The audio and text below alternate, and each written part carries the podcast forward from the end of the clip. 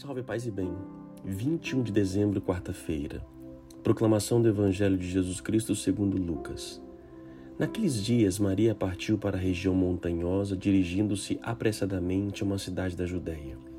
Entrou na casa de Zacarias e cumprimentou Isabel. Quando Isabel ouviu a saudação de Maria, a criança pulou no seu ventre e Isabel ficou cheia do Espírito Santo. Com um grande grito, exclamou: Bendita és tu entre as mulheres, e bendito é o fruto do teu ventre. Como posso merecer que a mãe do meu Senhor me venha visitar? Logo que a tua saudação chegou aos meus ouvidos, a criança pulou de alegria no meu ventre. Bem-aventurada aquela que me acreditou, porque será cumprido o que o Senhor lhe prometeu. Palavra da salvação.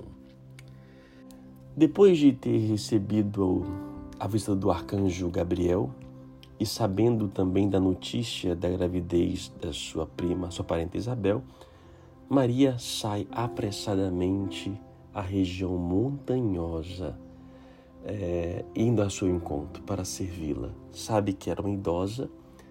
Dizem-se aí que de 150 a 200 quilômetros distanciava uma da outra. Não se tinha carro, transporte facilmente, não sabemos se ela veio de caravana, podendo correr risco de assaltos e muito mais, sozinha teria vindo. José não foi com ela e ficou ainda cerca de três meses ou um pouco mais lá. Ela, ou seja, ela recebe a missão, ela diz sim, ela parte para servir a sua parenta e volta depois já com quatro, cinco meses de gravidez. Então José, para duvidar da sua. que realmente ela não teria encontrado outro homem por lá. É, é difícil. Imagina o que não passou na cabeça dessas pessoas nesse tempo. Mas uma coisa chama a atenção aqui. O arcanjo Gabriel a visita no sexto mês da gravidez de Isabel. Uma coisa que eu nunca tinha reparado. Por que no sexto mês? Diz aqui o texto bíblico que a gente leu na segunda-feira que Isabel ficou grávida e escondeu durante cinco meses. O arcanjo Gabriel só então falou com Maria um mês depois que Zacarias estava ciente. Olha que interessante. O céu espera a nossa ação. O arcanjo poderia vir visitar Maria antes e falar e ela ir, ir para lá. Só que não ele esperou o tempo de Isabel, e aí sim, quando os dois já estavam cientes da gravidez, é que vai anunciar então a Maria. E o ser de Maria, o serviço de Maria é o que mais destaca, nós destacamos aqui, né?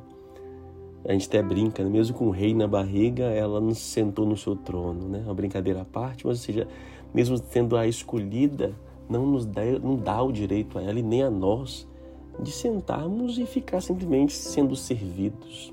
Não, um cristão é aquele que mais serve. E Maria não encontra é, resistência ou obstáculos para poder ir até o encontro. Ela vai. E, e aí é o bonito encontro das duas, né? quando as duas se encontram. É, Isabel diz, né? Bendita és tu entre as mulheres, e bendito é o fruto do teu ventre. Ela já sabia. Como?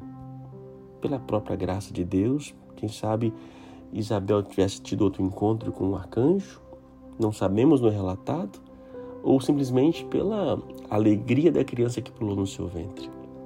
É muito bonito este encontro, que possa perpetuar e que possamos aprender com Maria a ir ao encontro para servir aqueles que mais necessitam.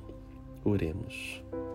Senhor Deus, agradecemos pelo sim de Maria pela sua doação, pela sua entrega, também como diz Abel.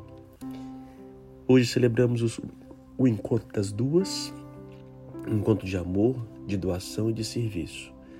E vos bendizemos pela vida de Maria.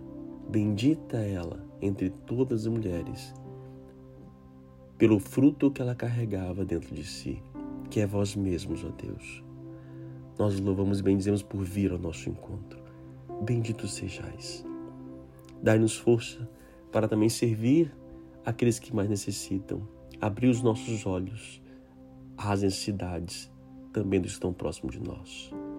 Que Deus te abençoe, Pai, Filho e Espírito Santo. A palavra hoje é partir.